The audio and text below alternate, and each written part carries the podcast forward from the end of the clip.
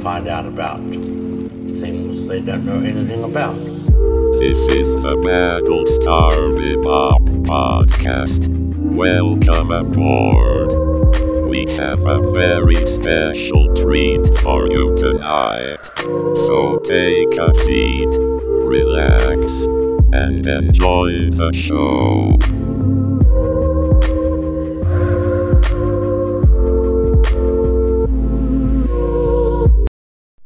Buenas gente, bienvenidos de vuelta a la nave. Mi nombre es Battlestar Bebop. Vamos a ir al grano. Ustedes saben por qué estoy aquí. Yo sé por qué estoy aquí. Porque vamos a terminar el ranking estudio de las películas de Christopher Nolan. Ayer quedamos en el puesto número 7, la más reciente película de Nolan, Tenet. Ahora vamos directo al puesto número 6. Number 6.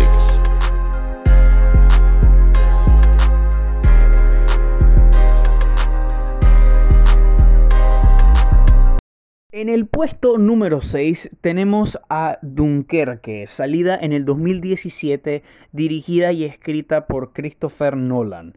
Una vez más tenemos a Hoyte van Hoytema encargándose de la cinematografía y tenemos hasta la fecha la última colaboración musical de Nolan y compositor Hans Zimmer. Dunkerque es una épica de guerra de unos soldados londinenses que quieren regresar a casa. Para eso necesitan salir de la playa en la que están la mayoría de las tropas. No solo de eso se enfoca esta historia, esta se divide en tres partes, aire, mar y tierra. La parte de tierra es la que les acabo de mencionar, la parte de aire es de un equipo de pilotos de avión tratando de abatir fuerzas alemanas aéreas y la parte de mar es sobre tres hombres civiles rescatando a la cantidad de soldados que puedan meter en su pequeño bote. Pensar dónde pondría esta película en la lista me pareció un poco difícil, porque tanto Tenet como esta son espectáculos visuales que utilizan la mayoría del tamaño de la pantalla en donde la estés viendo para volarte la cabeza y que te adentres lo más profundo posible al mundo que Nolan crea. Además de esto, ambas son películas que les importa más el espectáculo que los personajes. Si son tan similares en estos aspectos, ¿por qué la prefiero más que a Tenet? Tenet es una historia que necesita personajes, necesita ver las motivaciones de estas personas, sus sentimientos, por qué hacen las cosas que hacen. Dunkerque no necesita eso. Este es el mejor ejemplo en una película de esta filmografía donde yo verdaderamente pienso que si le hubieran dado un poco de caracterización a cualquiera de estos personajes, la película hubiera perdido puntos. Pero no, no tenemos una conexión emocional a estos personajes. Lo que le interesa a Nolan es meterte en las situaciones en las que estos están. Evitar ahogarte de un bote que está siendo destruido por alemanes. Correr para encontrar un lugar seguro para salvarte de los ataques aéreos de los bombarderos. Ese tipo de emoción es universal. No necesitas desarrollo de personajes para sentirte así. Es ese miedo de estar en un lugar como este, en una guerra como esta, que hace a Dunkerque lo que es. Tuve la oportunidad de ver varias de estas películas en mi televisor 4K. Y digo, tuve la oportunidad porque no mucha gente tiene un televisor que maneja ese tipo de calidad, ese tipo de resolución. Y Dunkerque fue una de esas películas y se vio espectacular.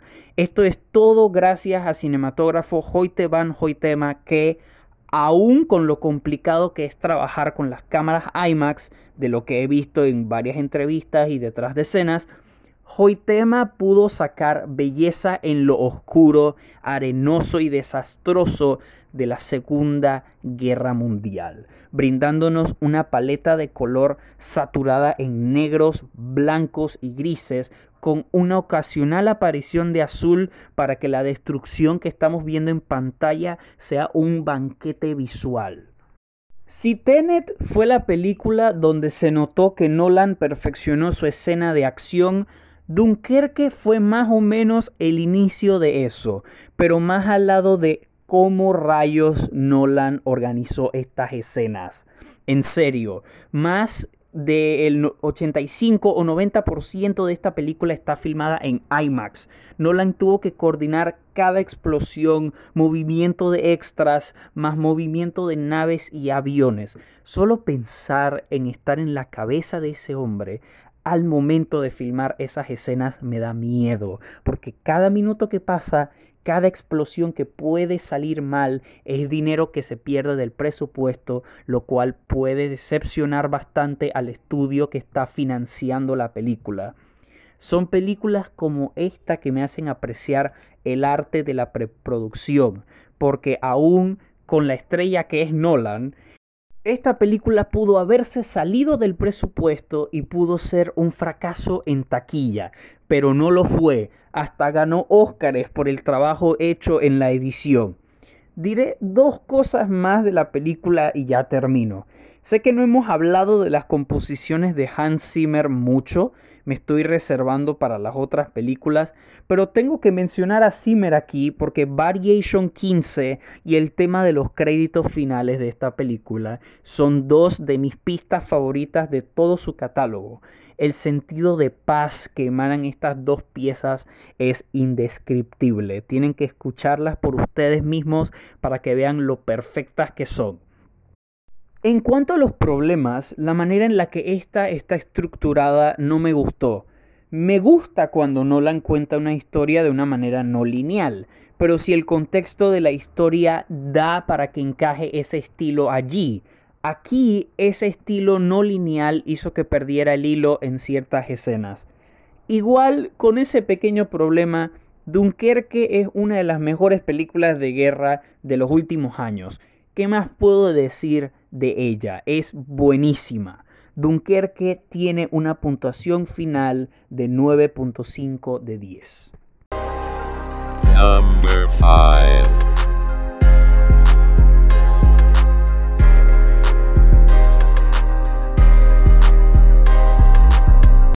En el puesto número 5 tenemos a El Gran Truco, lanzada en el 2006, escrita por Chris y su hermano Jonathan, dirigida por él con cinematografía de Wally Pfister y música de David Julian. El Gran Truco es la historia de Robert Angier, interpretado por Hugh Jackman, un ilusionista del siglo XIX que quiere vencer a su rival Alfred Borden, interpretado por Christian Bale, haciendo el truco de magia más impresionante que en ese tiempo se había visto, el hombre teletransportado. Voy a quitarme esto de encima, no tengo un problema definido con esta película, son más como mini problemas que no afectan nada a la calidad de la película en sí. Por ejemplo, no siento que las composiciones de David Julian sean memorables o le agreguen algo a la película, cosas así. El gran truco no es de esas películas que son magníficas por lo técnico. El gran truco es de esas que son magníficas por el guion. El típico tropo de Nolan de contar la historia de una manera no cronológica, no lineal, que ya se espera de alguien como él, funciona aquí y muy bien la mejor versión de este estilo narrativo que hemos visto hasta ahora, pero no su forma definitiva. Eso lo veremos más tarde. Wally Pfister es, sin lugar a duda, un cinematógrafo reconocido gracias a sus trabajos con Nolan. Los azules característicos de una película de él están aquí. Tienen esta especie de capa de nieve alrededor de ella, a veces esta capa sucia que le agrega a los ambientes donde están tanto Angier como Borden viviendo esta historia. Las actuaciones aquí me dejaron impresionado. Si ya es un deleite ver a Christian Bale y a Hugh Jackman peleándose para ver quién hace el mejor truco de magia, llega Scarlett Johansson y Michael Caine a agregarle más a esta película como no tienen idea. Tanto las actuaciones como los personajes que interpretan dan un buen balance a los sentimientos de celos y rivalidad que predominan en la película. Para ir terminando de hablar de esta, Siento que Nolan quería hacer una obra sobre el arte de hacer películas, cómo hacerle creer a la audiencia ciertas cosas que pasan en una película, transportarlos a mundos en este caso.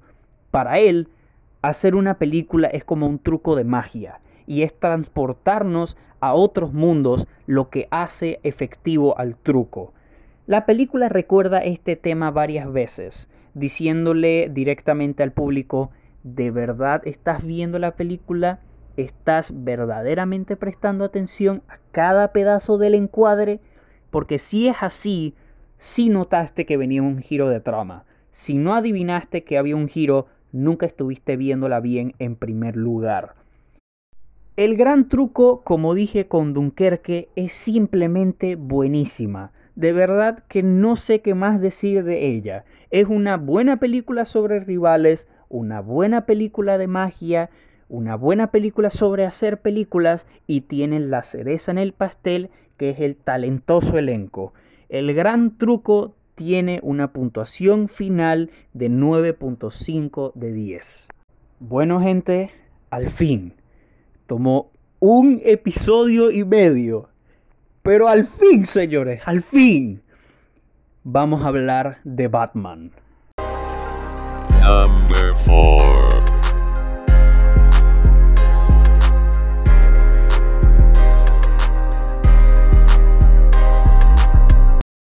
Queridos oyentes, les sugiero que vayan y busquen un refresco porque vamos a estar hablando de la trilogía del Caballero de la Noche por bastante rato, empezando por el puesto número 4 de esta filmografía, El Caballero de la Noche Asciende, lanzada en el 2012, dirigida por Christopher Nolan, escrita por él y su hermano Jonathan. Discúlpenme pero ahora procederé a leerles cómo Google describe la trama de esta película. Es mejor que Google eh, la describa porque estaríamos aquí más tiempo de lo usual si yo mismo les describo la película. Ocho años después de que Batman asumiera la culpa por la muerte de Harvey Dent, Batman es obligado a salir de su autoimpuesto retiro, ya que un terrorista llamado Bane trata de destruir Ciudad Gótica. Google está correcto, siento que esa es la mejor manera de describir de qué va esta película. Una cosita más antes de empezar. Yo dije algo en mi reseña de Batman Máscara del Fantasma que siento que debo repetir ahora. Hay muchas versiones de muchos personajes ficticios. Hoy en día en la internet si tú dices que te agrada una versión de un personaje en particular que a la internet no le gusta, te fusilan. Si te agrada una versión de un personaje ficticio que a la internet sí le gusta, pero dices un pequeño problema, igual te fusilan. En fin, mi punto es, esta película es odiada por razones bobas en mi opinión. Claro, tiene muchas cosas estúpidas en ella, que no tienen ningún sentido como las siguientes. ¿Cómo Bane dejó a Bruce en la prisión subterránea esa que queda en el Medio Oriente y a los pocos segundos ya lo vemos en Gótica? ¿Cómo Bruce recupera al Badwin al final de la película en un edificio cualquiera si la última vez que vimos al Badwin estaba en la Baticueva? Y por último, y no menos importante, mi hoyo en la trama favorito de esta película. Cómo Bruce, después de salirse de la prisión esa del Medio Oriente, llegó a Ciudad Gótica justo horas antes de que la bomba atómica que ha tenido Bane toda la película estalle. Como dijo el grande Kanye West cuando le entregaron uno de sus Grammys, supongo que nunca lo sabremos. Y quizás el punto es no saberlo Bruce Wayne es Batman, por favor. Claro que va a llegar a tiempo a Gótica antes de que se destruya. En fin, hay cosas bobas pero las cosas bobas de esta película no me destruyen ni un solo poco lo tanto que la amo. Desde niño he amado esta película. Recuerdo haber entrado al cine en el 2012 y haber quedado con la boca abierta con la escena inicial de Bane destruyendo un avión mientras está en medio vuelo. Recuerdo verla una y otra vez cuando llegó el Blu-ray a mi casa, el cual todavía tengo. Tengo muchas buenas memorias de esta película, pero no considero esta película espectacular por la nostalgia que le tengo. La considero espectacular porque es el mejor final que Nolan pudo haberle dado a estos personajes, en especial a Bruce Wayne, porque estas películas no son sobre Batman, son sobre Bruce Wayne. Eso es algo que todavía la mayoría de películas de este personaje no entienden, pero Nolan sí lo entendió. Gracias a ese entendimiento seguimos hablando de esta versión con tanto amor porque es la que ha tenido más respeto al material original que cualquier otra versión live action. Algún día hablaré más a fondo de esto y de las otras películas, así que dejaré eso hasta allí. Wally Pfister hizo maravillas con las cámaras IMAX en esta película. Los movimientos de cámaras locos en las escenas con el Batwing, las tomas amplias de policías normales contra estos terroristas amenazando a la ciudad. En cuanto a visuales, se puede decir que lo logró. Wally Pfister logró hacer que la escala de esta película se sintiera grande. Logró que de verdad nos sintiéramos estamos viendo un final. Eso es lo que esta película debía hacer en ese departamento. De nuevo, Nolan simplemente trabaja con elencos llenos de los mejores actores que pueda encontrar. Dejaré mi charlita de Christian Bale y los demás actores que están en las otras dos películas cuando eventualmente hable a profundidad de toda la trilogía. Pero Anne Hathaway, Dios mío Anne Hathaway, casting perfecto allí. Captura tanto el tono sexy como la actitud de querer ayudar a Batman que encapsula a Gatúbela en los cómics.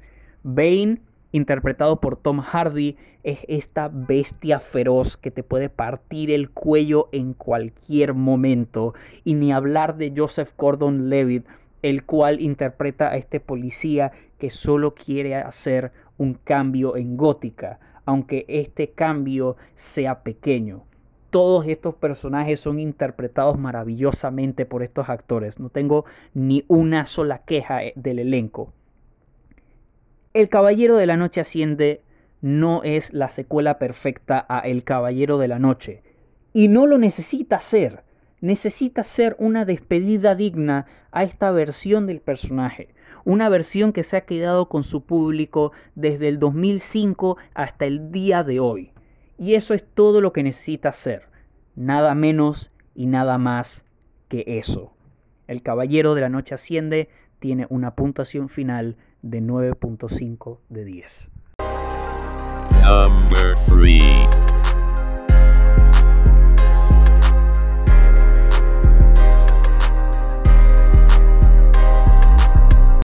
Christopher Nolan es alguien que está inspirado en muchas de las películas que ha amado durante su vida.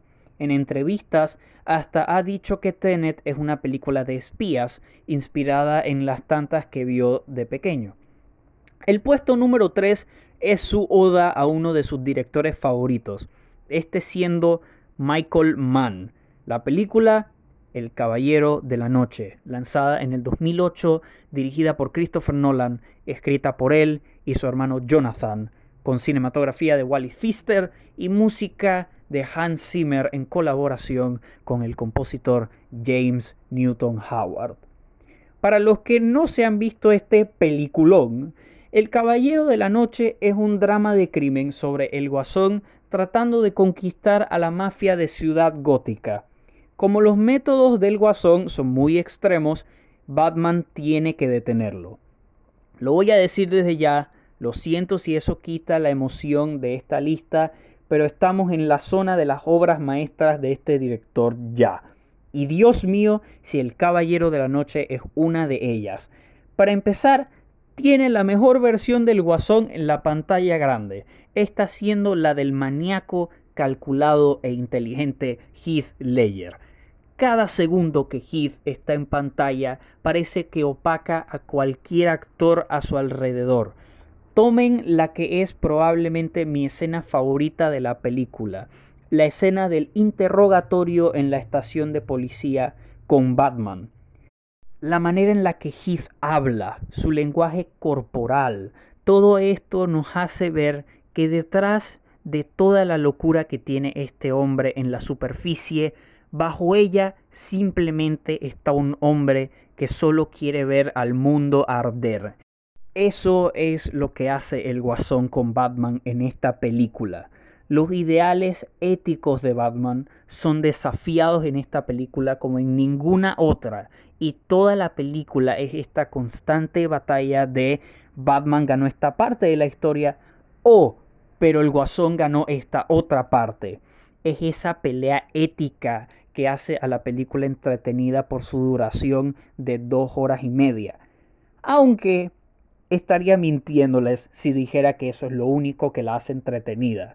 Las escenas de acción son las mejores que ha dirigido Nolan en toda su carrera. Hay peleas mano a mano, hay tiroteos, hay persecuciones de autos, todas dejándote tanto con la boca abierta como al filo de tu asiento. En cuanto a las influencias que estaba hablando hace un momento, esta es prácticamente un homenaje de Nolan a la película Fuego contra Fuego de 1995 dirigida por Michael Mann. No empezaré a dar las comparaciones de esa película con esta, pero es muy claro que Nolan ama esta película durante la mayoría de la duración, hasta el punto donde podría decir que sus escenas de acción en esta película no se sienten como una escena de acción suya, se sienten más como su versión de las escenas de acción de Michael Mann. Aparte de eso, los personajes aquí son un deleite. Cada arco de personajes de esta película, desde el mayordomo de Batman hasta la persona que le da los juguetes, tiene un propósito. Hablaré más de esto en el futuro. Como dije en el puesto anterior, tengo mucho que decir de esta trilogía y no quiero desperdiciarlo en este top. El único problema que tengo con esta película es que no se siente como una película de Batman para mí. Se siente más como una película con Batman que de Batman. En fin, eso es solo una pequeña cosita que igual no afecta mi puntuación final, ya que, admitámoslo, el Caballero de la Noche es una de las mejores secuelas de todos los tiempos, además de ser una de las mejores en el género de superhéroes. Por ahora no tengo nada más que decir. El Caballero de la Noche tiene una merecida puntuación final de 10 de 10.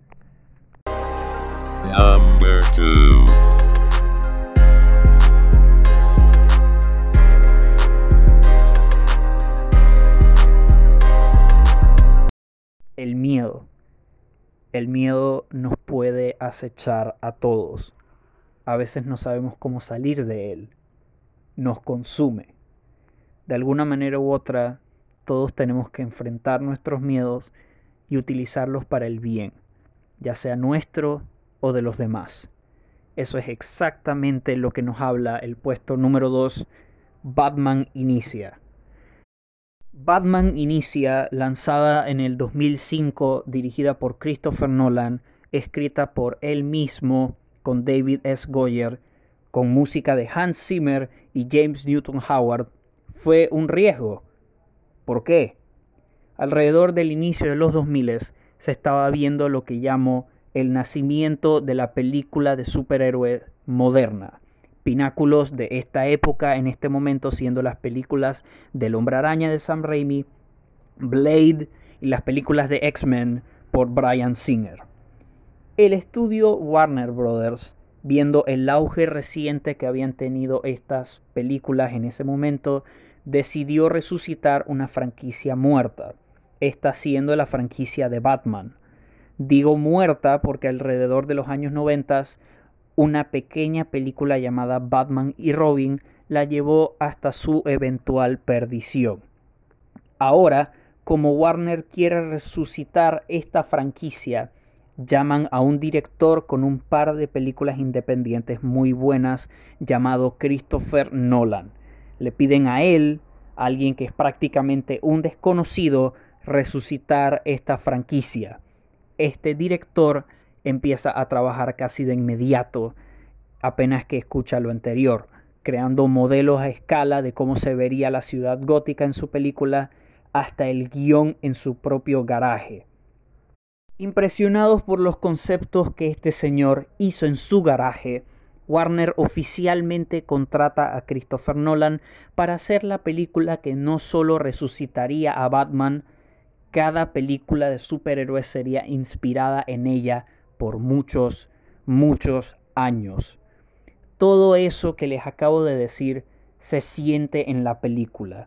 Se siente que cada miembro del staff, ya fuera el departamento de efectos especiales, el cinematógrafo Wally Pfister, Nolan o su co-guionista, todos tienen un amor especial por Batman. Tanto así que decidieron contar los orígenes de este héroe, de este símbolo, y contarle a una audiencia grande que Batman no es un superhéroe como cualquier otro. Es simplemente un tipo normal como tú o como yo, queriendo hacer lo correcto, utilizando su miedo para el bien de la ciudad. Seré franco con ustedes, esta película me ha sacado de unos hoyos oscuros bastante complicados este año. Me ha dicho que está bien caerse. La vida es una sucesión de caídas, pero tenemos que aprender a levantarnos. Este tipo de mensajes motivacionales no se sienten forzados porque Nolan los quería meter allí. Se sienten ganados y me llegan al corazón porque Batman, en este caso Bruce Wayne, necesita escuchar eso Bruce Wayne es un millonario idiota que nunca salió del hoyo emocional en el que estaba. La muerte de sus padres lo consumió. Fue convertirse en Batman lo que le hizo darse cuenta que debía salir de ese hoyo y debía utilizar esa pérdida, esa venganza, ese miedo como algo positivo. Podría hablar de cómo la dirección de Nolan en las escenas de acción no es la mejor, ya que no sabía dirigirlas podría hablar de los villanos o de cómo esta película hizo una ciudad gótica sucia, palpable, o de cómo la música de Hans Zimmer y James Newton Howard es tanto romántica como bombástica. Podría hablar de todo eso y más, pero no lo haré ahora. Como dije antes, tengo mucho que decir de esta trilogía, en específico esta y esto que les acabo de decir es solo una fracción de mi amor incondicional que le tengo a ella. Es una película sobre Batman, no con él. Esa es la manera más resumida en la que puedo expresar mi amor total de la película. Batman Inicia tiene una puntuación final de 10 de 10.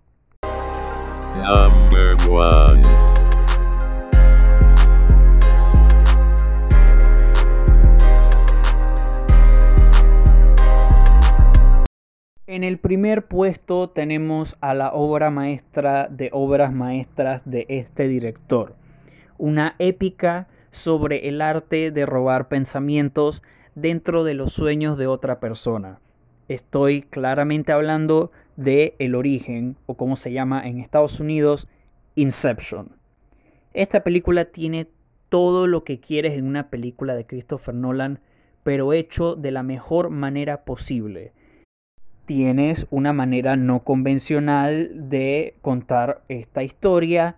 Tienes el elenco talentoso de Leonardo DiCaprio, Elliot Page, Marion Cotillard, Joseph Gordon-Levitt, Tom Hardy. La lista sigue.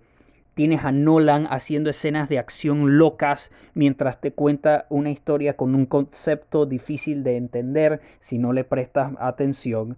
Y por último, es una película con cinematografía hermosa y con personajes que le agarras cariño durante las dos horas y media que estás con ellos.